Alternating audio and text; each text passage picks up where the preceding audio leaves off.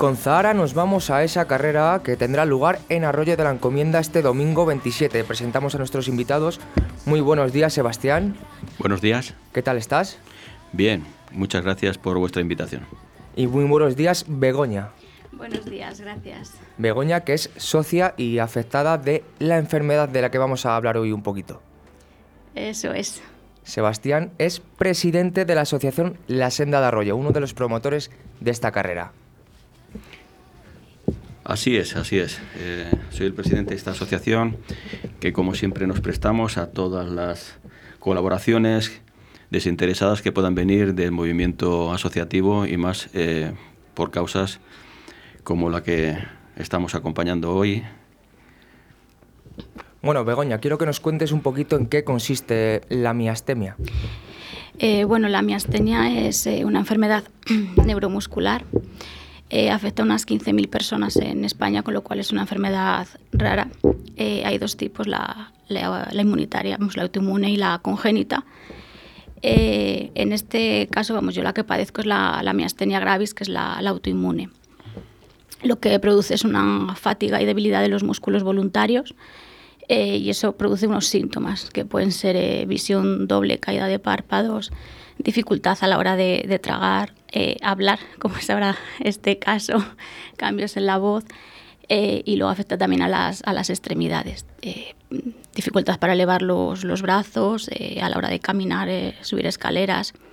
Y en casos graves de la, de la enfermedad, que es un 20% aproximadamente, podemos tener una crisis miasténica que, que eso significa que afecta a los músculos respiratorios con lo cual es una urgencia, una urgencia médica.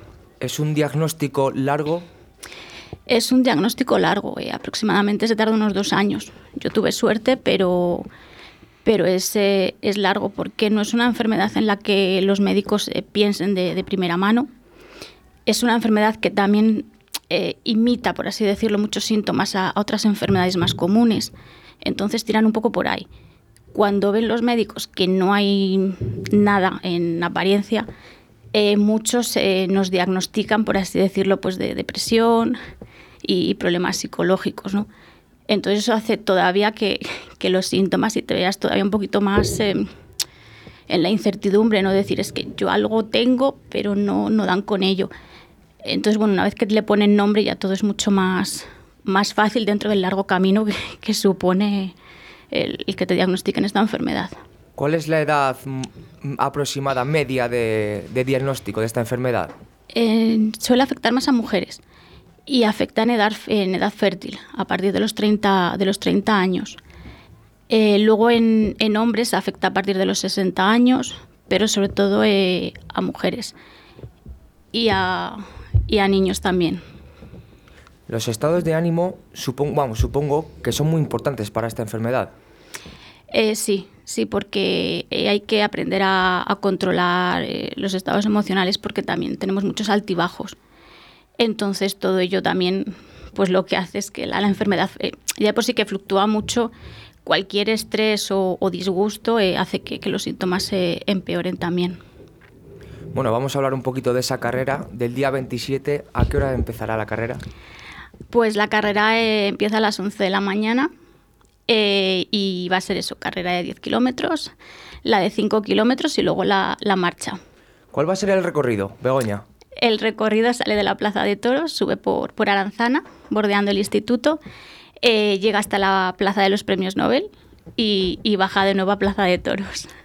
Sebastián, ¿hay alguna manera de participar si yo, por ejemplo, no puedo ir, que ese día me va a tocar currar? Pues sí, eh, tenéis eh, múltiples maneras de funcionar. Hoy se acabarán las inscripciones eh, a través de la red en Rumba Sport, pero podéis hacerlo con el dorsal cero el mismo día de la carrera, el mismo día de la prueba, el mismo día de la marcha. Online lo puedo hacer también, ¿verdad? Sí, lo puedes hacer hasta el día de hoy, lo puedes hacer online. repítenos la página, por favor. Rumba Sport. Rumba Sport, me la apunto. ¿Cuántas personas hay ya apuntadas? Pues mira, eh, actualmente estamos pasando ya de los 500 eh, inscritos. Esperemos y bueno, confiemos de que realmente eh, estos últimos días, de una forma directa o indirecta, lleguemos en torno a los 1000, ojalá.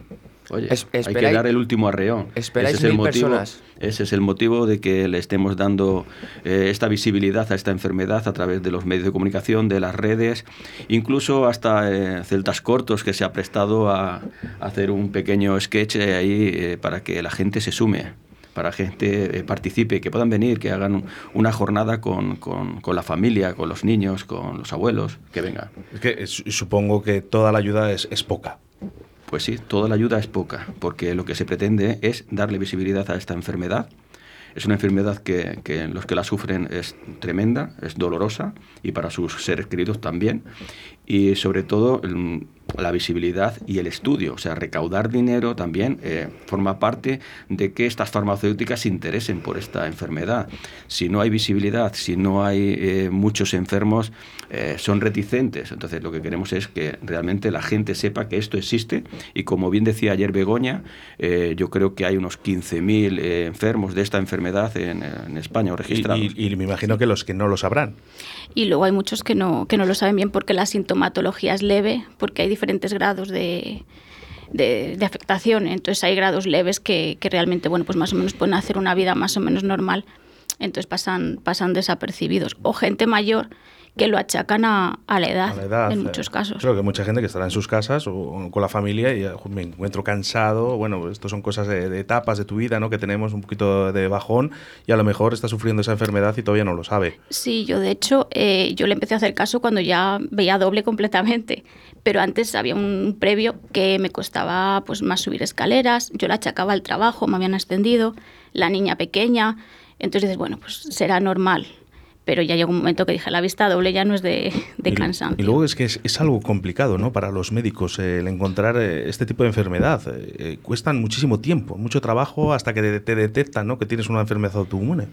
Es complicado y luego es que en el tema de la miastenia todavía falta mucha investigación en tema de anticuerpos. Se conocen algunos, pero hay otros muchos que no, no tenemos esos anticuerpos. Entonces sí, hay una prueba, una electromiografía que se ve que hay afectación neuromuscular, pero no dan con esos anticuerpos porque no hay estudios.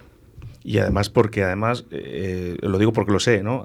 Atacan en diferentes etapas, ¿no? En diferentes tiempos. No es, eh, no es prolongado, ¿no? Entonces los médicos tienen que aceptar, acertar en ese momento en el que a ti te, además te, está afectando a, esos músculos. Eso es la miastenia gravis, eh, bueno, la miastenia gravis y congénita. Es fluctuante.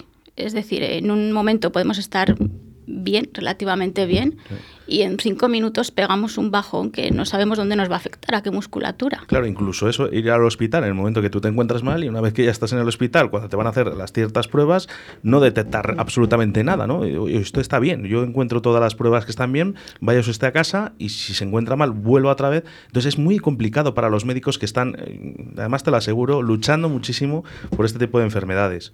Sí, es complicado, eh, porque realmente no se les pasa por la cabeza, somos pocos casos, entonces... Eh, lo primero que piensan es una esclerosis múltiple, porque tiene muchos síntomas similares. De hecho, a, mí un primer diagnóstico fue una esclerosis, pero realmente no había pruebas que, que, me dijeran que era una esclerosis, pero tiraban por ahí y estaban obcecados en que era una esclerosis. ¿Os ayudan los estatutos a esas subvenciones eh, para este tipo de enfermedad o, todavía no, como no está tan declarada ¿no? como otras, eh, no, nos apoyan en este aspecto? Eh, cuesta, cuesta porque aunque es una asociación a nivel nacional, somos pocos somos pocos, entonces eh, esto funciona. Cuantos más socios, más... Más subvención. Más subvención, que sí.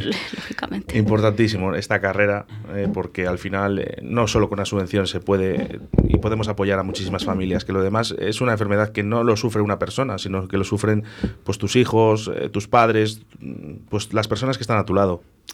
Eso es. Eh, realmente cuando te diagnostican eh, afecta a toda la familia porque realmente tienes que adaptar tu vida. Eh, yo he tenido muchísimos ingresos, he perdido la cuenta.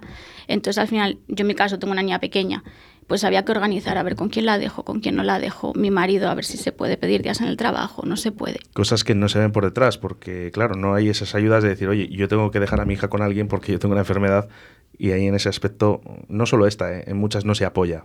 Eso es, es, es, complicado. Sí que pasa igual que el apoyo psicológico también. Es una enfermedad que desgasta mucho. Yo siempre he dicho que la miastenia es física, pero psicológicamente te desgasta porque avanzas un poquito y de repente aparece y te echa para atrás otra vez de golpe. Tienes que otra vez volver a empezar a... ¿Cuántas horas de cama, verdad? Muchas. Muchas, muchas. Y el meterte y el intentar eh, levantarte, ¿no? Cada día y, y cuando estás mal y decir, tengo que levantarme, tengo que hacer este esfuerzo, qué complicado. Es complicado porque la gente no, no lo ve. O sea, nosotros eh, levantarnos de la cama, lo que has dicho, eh, vestirnos, en muchas ocasiones he necesitado ayuda para vestirme. Entonces eso cuando estás en una edad que lo que tienes que hacer es trabajar y vivir realmente, pues es un es complicado. Bueno, vamos a recordar esa, esa carrera, Víctor, eh, porque yo creo que todos los eh, ciudadanos de Arroyo, de Íscar, eh, pues también que nos están escuchando a través de la 91.1 de la FM, y todas las personas que nos escuchan, tenemos cantidad de, de oyentes todos los días, todas las mañanas en directo Valladolid, eh, a través de nuestra aplicación móvil también, Radio 4G Valladolid. Pedimos esa aportación, ¿no? Esa pequeña ayuda. Bueno, pues la, la carrera empezará el día 27 a las 11 de la mañana. ¿Dónde, es, ¿Dónde empezará? Hemos dicho, hemos dicho antes el recorrido, ¿dónde se sitúa? Eh, sale de la Plaza de Toros, de aquí de Arroyo de la Encomienda. Oye, y un aplauso también para, para el Ayuntamiento de Arroyo, que sé que os ha tenido en palmitas como debe ser, ¿eh? pero esto no es fácil muchas veces para los ayuntamientos. Así que felicidades al Ayuntamiento de Arroyo, la encomienda, que yo creo que os ha puesto ahí también en, en el sitio donde tenéis que estar. La verdad que estamos, eh, desde la asociación, estamos súper agradecidos al ayuntamiento porque desde que le planteamos la, la idea eh, se han volcado tanto el ayuntamiento como el Club Deportivo La Senda. O sea, ha sido todo facilidades realmente. Fijaros que mediante esa rueda de prensa, ¿no? Los compañeros ¿no? de que trabajamos en comunicación nos hemos hecho eco, ¿no? Qué importante, ¿no? Para, para, para vosotros también esa rueda de prensa que salga pues, en, en diferentes periódicos, en diferentes radios, eh, no sé si a Canal Castilla y León a lo mejor eh, os ha podido llamar o no. Eh, de momento, vamos, no hemos podido contactar, pero estamos ya consiguiendo un objetivo y es que la gente, eh, cuando diga la palabra miastenia, ya les suene, ¿no? Aunque sea que lo entiendan a su, a su modo, porque no vamos a entrar en profundidad de lo que es la enfermedad. Pero sobre todo eso, o cuando nos vean a lo mejor que tenemos dificultad para hablar, o que un día necesitamos silla de ruedas, porque a veces la tenemos que, usar, que, que entiendan el, el motivo por el que, por el que es, ¿no? Los cambios de esta enfermedad. Bueno, pues eh, ya desde aquí, desde Radio 4G, ya tenéis, eh, tenemos nuestro dorsal cero porque por el trabajo no podremos estar allí, eh, lo digo a lo- mi persona, pero ese dorsal cero, por lo menos ese apoyo y sobre todo las puertas abiertas de Radio 4G para todo lo que necesitéis y que queráis. Muchísimas gracias por vuestro apoyo. Que sea la primera edición de muchas que estoy seguro, seguro que serán. Ojalá, ojalá, porque la verdad que esto es que se necesita, necesitamos darle visibilidad. Y también necesita gente como tú, que apueste por ello y que luche tanto. Hay que, hay que pelear, si no peleamos los, los que tenemos la enfermedad, ¿quién va a pelear por ello? Es que no hay otra manera. Muchas gracias. Gracias. Las ventanas se pueden abrir, cambiar el aire depende de ti, te ayudará, vale la pena que se puede, querer que se pueda, quitarse los miedos, sacarlos afuera, pintarse la cara